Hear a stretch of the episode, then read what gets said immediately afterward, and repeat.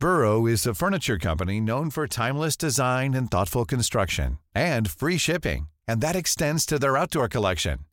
Their outdoor furniture is built to withstand the elements, featuring rust-proof stainless steel hardware, weather-ready teak, and quick-dry foam cushions. For Memorial Day, get 15% off your Burrow purchase at burrow.com slash ACAST and up to 25% off outdoor. That's up to 25% off outdoor furniture at burrow.com Dixo presenta Factor Kaiser con Max Kaiser. Dixo is back. Una nueva manera de acercarse a la realidad y de buscar la verdad. Información trascendente. Factor de cambio. Factor Kaiser. Como todos los viernes, vamos a analizar en 10 minutos las 10 noticias más importantes de la semana. Sí, esas que moldearon la semana política en México, que van a influir de manera directa en lo que suceda de hoy hacia adelante y que seguramente van a impactar de una o de otra manera en tu vida. Por eso es importante que me ayudes no solo a verlas completas, a analizarlas, a comentarlas aquí abajo, sino que me ayudes a compartirlas en todas tus redes sociales, para que todo mundo se entere, para que todo mundo empiece a formar parte de esta gran comunidad de ciudadanos bien informados que quieren ser factor de cambio. Acompáñame a ver las 10 en 10. La 1. Intentaron debilitar al Tribunal Electoral y la ciudadanía se lo impidió. Ya tenían un acuerdo, Morena, sus parásitos afines y los partidos de oposición. Querían un tribunal sin dientes, que no pudiera hacerlos cumplir la ley ni sus propios estatutos en los distintos ámbitos en los que se hace política. El acuerdo estaba firme y lo iban a pasar en fast track en la Cámara de Diputados. Sí, en lo oscurito, en los pasillos como les gusta. Pero pasó algo muy bonito, que nos debe dar mucha esperanza a todos los ciudadanos. De pronto, ciudadanos que reportan desde la Cámara avisaron, ahí viene una reforma en contra del tribunal. Aquí, en este espacio y en otros medios independientes, explicamos y magnificamos la advertencia. Distintos grupos, distintos colectivos se activaron en todo el país y en todas las redes y la presión creció y creció y creció hasta que no pudieron más. El primero en bajarse fue el PAN. Luego el PRI lo hizo a regañadientes hasta que murió el acuerdo. Los ciudadanos tumbamos otra reforma constitucional antidemocrática y ya aprendimos el caminito. Se nos está haciendo costumbre y no lo vamos a dejar de hacer. Y sí, sí es advertencia. La 2. Las estúpidas mañaneras a debate. La discusión sobre las estúpidas e inútiles mañaneras se explotó otra vez esta semana y gira en torno a tres actores fundamentales. Por un lado, los medios masivos de comunicación, por otro, las autoridades fiscalizadoras e investigadoras del país y por otro lado, nosotros, la ciudadanía. Primero, los medios masivos de comunicación. Estos tienen una gravísima responsabilidad por haber replicado por años, sin edición, sin advertencia a su público, sin comentario alguno, las miles de mentiras probadas que se han dicho en la mañanera. El segundo actor importantísimo debería de ser el conjunto de autoridades fiscalizadoras e investigadoras del país. El presidente López ha mentido abiertamente sobre resultados concretos de las políticas públicas de su gobierno. Ha confesado abiertamente cientos de ilegalidades desde las mañaneras ordenadas por él para tratar de sostener sus discursos y ha instruido cosas ilegales que deberían de generar algo más que una nota. Si estas autoridades hicieran su trabajo, las mañaneras deberían de ser la fuente mayor de casos abiertos de este sexenio. Pero el actor más importante somos tú y yo, nosotros, los ciudadanos. ¿Por qué? Porque nuestra responsabilidad es dejar de tragarnos las mentiras, así de fácil. Dejar de replicarlas, dejar de exponerlas, dejar de hacer como que no las vemos. Hay que denunciarlas, hay que exhibirlas, hay que burlarnos de ellas, hay que caricaturizarlas. Dejar de consumir a los medios y a las plataformas que han sido cómplices en la multiplicación de las mentiras y apoyar a los medios de comunicación y a los comunicadores y plataformas que cuestionan al poder y tienen el valor de difundir la verdad y de retar las mentiras. Así, el debate no es ver o no ver las mañaneras, tampoco prohibirlas, es transformarlas en la fuente principal del ocaso del populismo obradorista. La 3. López hace como que no entiende la guerra contra el fentanilo. Primero, hace unas semanas, mintió burda y abiertamente en su mañanera al decir que el fentanilo ni se producía ni se consumía en México. Pero después vino la presión norteamericana y el gobierno se contradijo solito.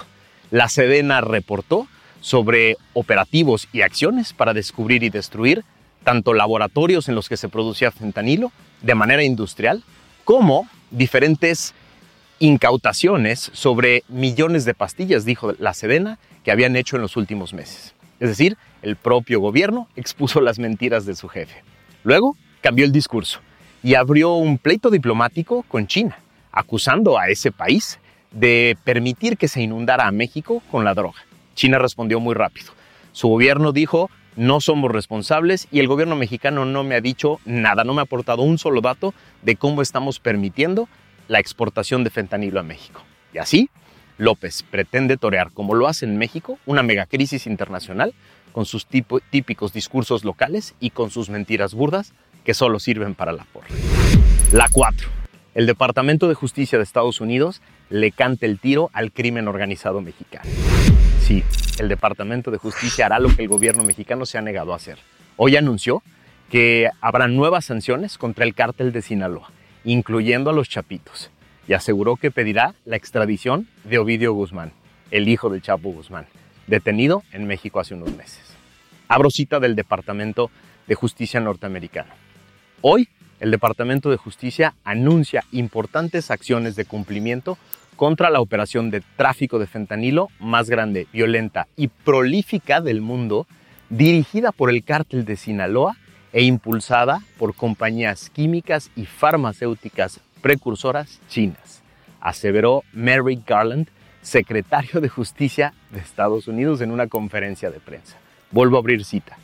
Las acusaciones de hoy envían un mensaje claro a Chapitos, el cártel de Sinaloa y las redes criminales de drogas de todo el mundo, de que la DEA no se detendrá ante nada para proteger la seguridad nacional de los Estados Unidos y la seguridad y la salud del pueblo estadounidense.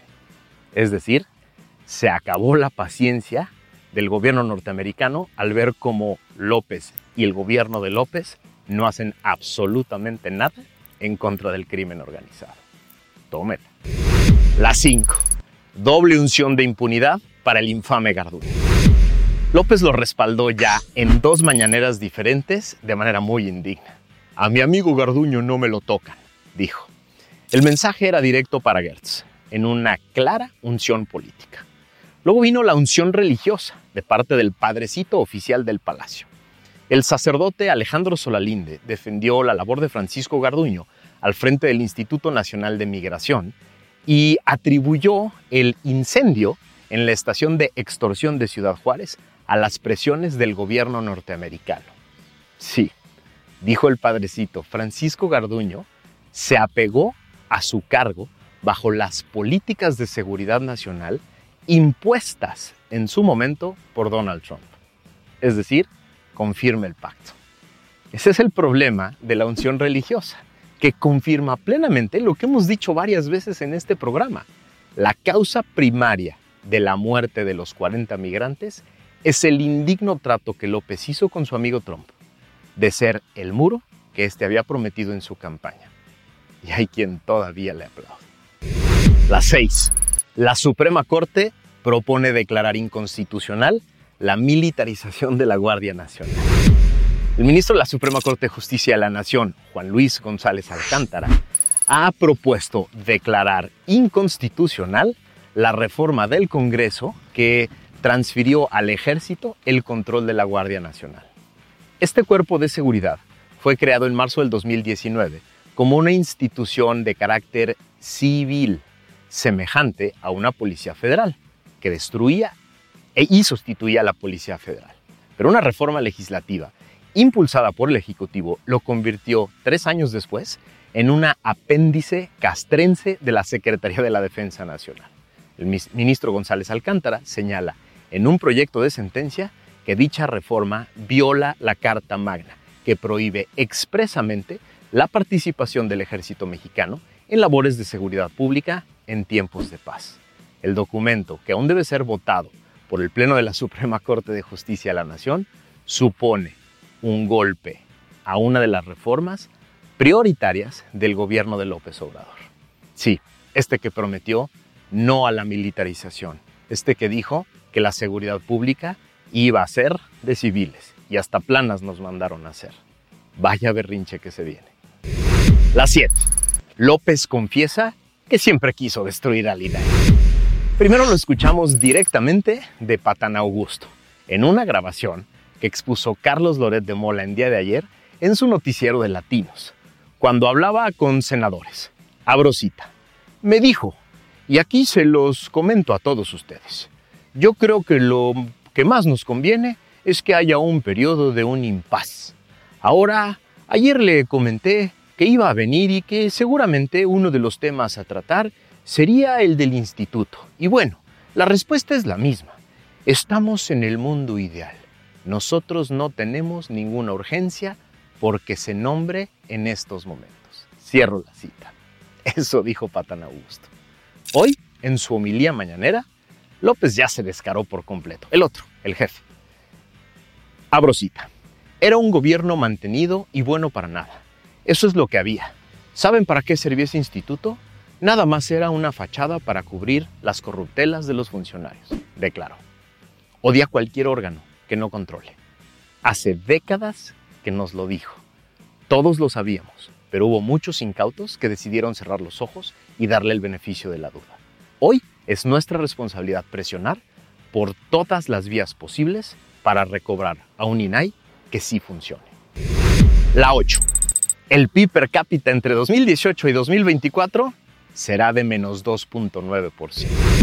Gracias a una columna de Sergio Negrete, el famoso Econocafka, nos enteramos esta semana que el Producto Interno Bruto por habitante será menor en 2.9% durante 2024 comparado con el registrado en 2018, de acuerdo con las estimaciones más recientes del Fondo Monetario Internacional. Un sexenio tirado a la basura. En materia económica, aparte de la destrucción institucional, la polarización política, explosión del crimen y una impresionante corrupción tan cínica como descarada, dice el economista. La contracción se inició desde el 2019 y el crecimiento acumulado de 2021 y 2022 es inferior al desplome de 2020. Sí, seguro culpará la pandemia, dice Econocafka, pero el golpe económico brutal ocurrido sobre todo en el segundo trimestre del 2020 no puede explicar todo lo sucedido en un sexenio perdido. En 2024, AMLO entregará a quien le suceda un México más pobre y con menos crecimiento que el que recibió. La primera vez que eso ocurre desde Miguel de la Madrid. Eso afirma Sergio. ¿Hay algo que haya mejorado con este gobierno? Yo aún no lo encuentro. Eso lo pregunto yo. La 9. México decomisa solo el 13% de las armas que entran y que se utilizan en este país. Gracias a una nota de expansión esta semana, nos enteramos que México decomisa la mínima parte de las armas que ingresan y que se utilizan en México. Apenas 31 al día. A pesar de que para el gobierno de López dijo en algún momento que esto era una prioridad, que la incautación era una prioridad, solo se ha asegurado el 13% del total estimado de armas que ingresan y se utilizan. Las autoridades tienen identificados que aproximadamente el 70% de estas armas ilegales ingresan por la frontera norte, por la frontera compartida con Estados Unidos. 51 fueron fabricadas en Estados Unidos. 18 son importadas, 17 están vinculadas a otro país y solo el 13% determinan que su origen no se sabe. Esto es lo que realmente deberían de estar discutiendo con el gobierno norteamericano, pero prefieren los discursos bananeros, chafas, patriotas. ¿Para qué? Para buscar simples abrazos y aplausos de la porra. La 10. También van a matar a la financiera rural. Presidente López dijo hoy que la cancelación de la financiera rural es para evitar la corrupción. Otra vez, el mismo discurso de siempre. Dijo que la intermediación y el influyentismo es lo que provoca esta muerte de otro organismo que sí funcionaba. Asimismo, insistió en que ahora se estará apoyando de manera directa a los productores. Más corrupción. Abro cita. Lo de financiera rural se decidió porque se está apoyando a los productores de otra manera, de otra forma, de forma directa. Y no queremos que se permita o se dé pie a la corrupción. La financiera rural ya estaba dañada desde que llegamos, indicó en conferencia de prensa. Y esto es falso. Era un organismo que sí funcionaba y que sí daba buenos resultados. Vuelvo a abrir cita. Lo hacemos porque ya no queremos intermediación, ya no queremos influyentismo, corrupción ni carteras vencidas.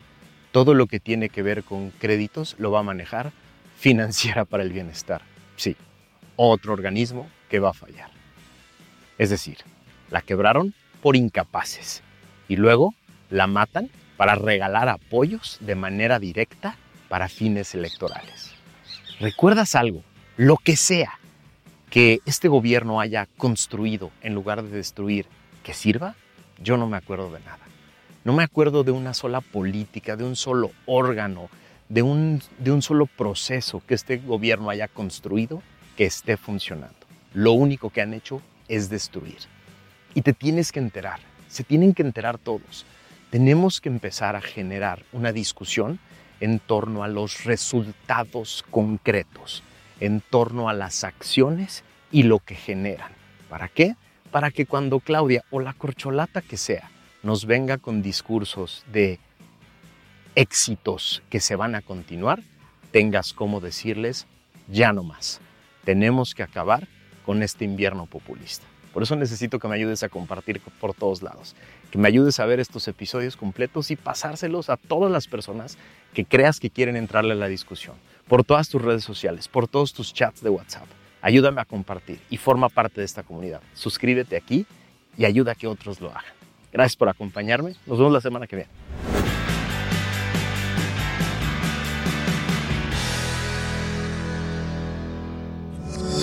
Dixo is back. Planning for your next trip? Elevate your travel style with Quince. Quince has all the jet setting essentials you'll want for your next getaway, like European linen, premium luggage options, buttery soft Italian leather bags, and so much more. And it's all priced at 50 to 80% less than similar brands. Plus, Quince only works with factories that use safe and ethical manufacturing practices. Pack your bags with high-quality essentials you'll be wearing for vacations to come with Quince. Go to quince.com slash trip for free shipping and 365-day returns.